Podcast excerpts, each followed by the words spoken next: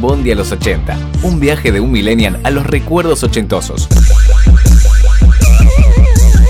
Una contraposición de padre e hijo en el que abundan personajes, historias y situaciones desopilantes producidas por la brecha generacional. La momia.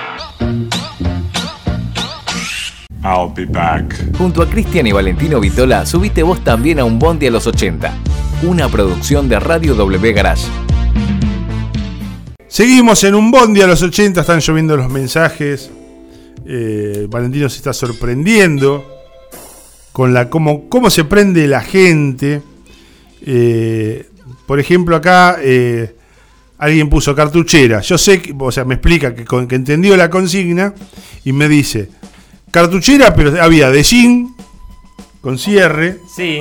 la que te hacía tu mamá, por ejemplo, con un jean viejo. Y después, no sé si existían en esa época, nosotros, según la cantidad de pisos que tenía la cartuchera, era más o menos capo. Claro. Si tenías una cartuchera de tres pisos, eras parte de la elite del aula, del Y- tercer grado. Y significaba que tenías un padrino con plata, un tío que te bancaba. Ahora, tenías la cartuchera de jean y bueno, estabas en la parte baja del curso. En mi época las cartucheras eh, eran de, de rever- reversibles, digamos, de un lado y del otro.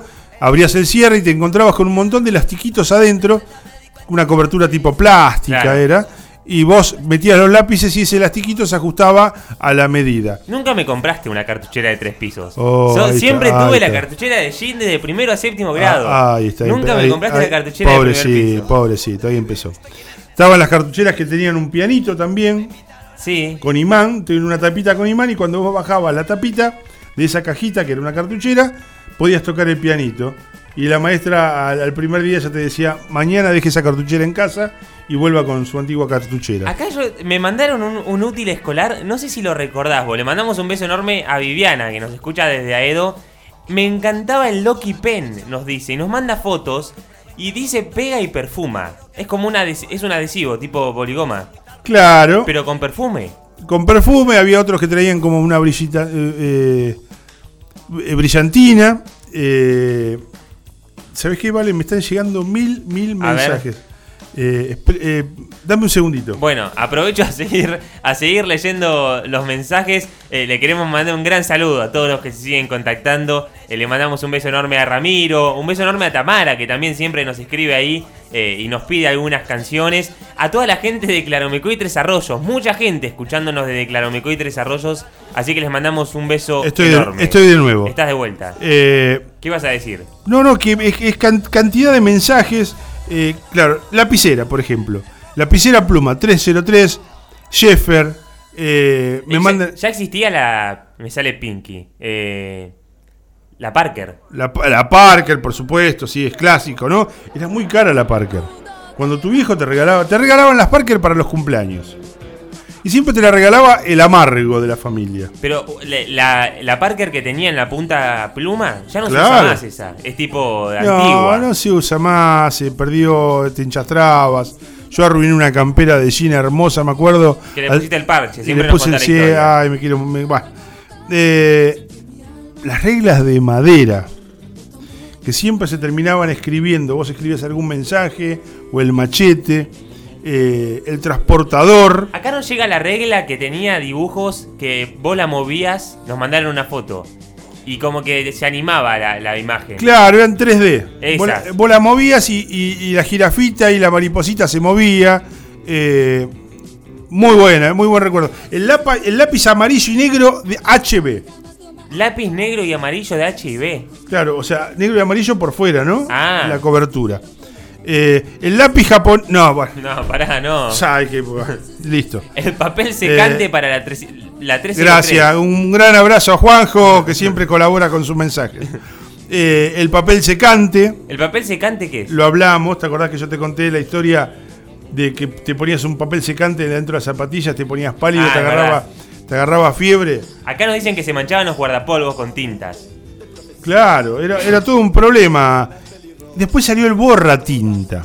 Bueno, hoy existe el borratinta. El borra tinta fue un invento que parecía como una lavandina que le pasabas a la a la, a la- a la equivocación, al error, al error de ortografía y encima escribías con la punta del otro lado, que tenía como una especie de marcadorcito que Claro, permitía- era como una virome que quedaba desprolijo igual. Te, Claro. te querías morir. Pero no son aptas para las viromes. O sea, era solamente para la lapicera Parker. Exactamente, la lupa. Claro, si llevaba una. Antes te pedían una lupa, no sé para qué, pero siempre te pedían una lupa. Los marcadores resaltadores y los silvapen que venían en una cajita. Eh, el Paco Pega. ¿Qué es el Paco Pega? Eh, Estaba el boligoma, el pegamento este que mencionaste recién. Y el Paco Pega era una plasticola que venía un muñequito con una galera. Vos le sacabas la galera y ahí tenía el dosificador de plasticola. Eh, Pero oh, vos ibas a la librería y querías comprarte, o sea, e- era como aspirabas a comprarte el, el- no sé, el, el Okipen que nos mandaba No, Viviana. olvídate, yo no tenía, yo, eh, a ver, no iba con engrudo a pegar las cosas a- al colegio porque no, no teníamos cómo llevarlo. Entonces era muy pobre, entonces mi vieja me compraba la plasticola, me compraba los lápices, me compraba todo lo económico, nada de lujo, y me miraba. Y me decía, ¿sabés lo que cuesta esto, no? Sí, mamá. Entonces llegábamos a casa, agarrábamos los lápices de colores y arriba, en la parte de arriba, le hacíamos un tajito. Como que le, le- le rebanábamos un pedacito de madera. ¿Para qué?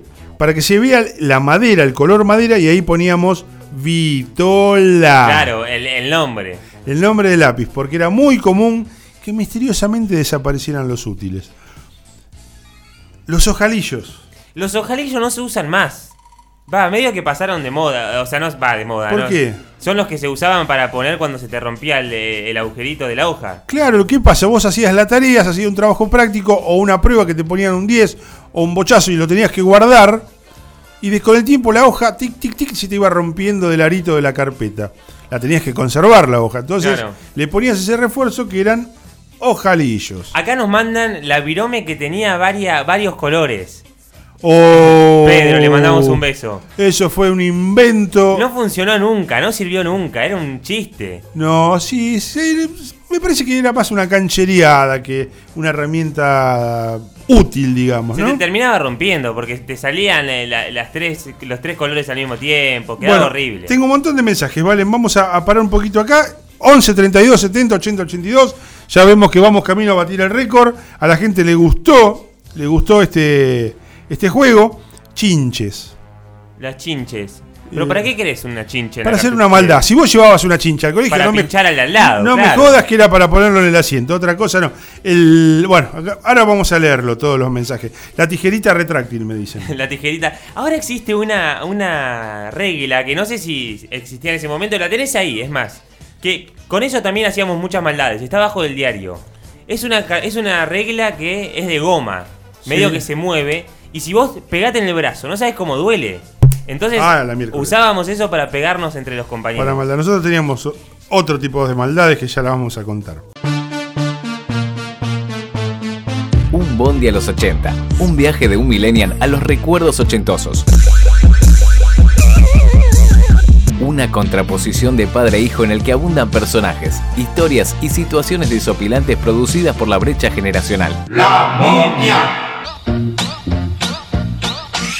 I'll be back. Junto a Cristian y Valentino Vitola, subiste vos también a un bondi a los 80.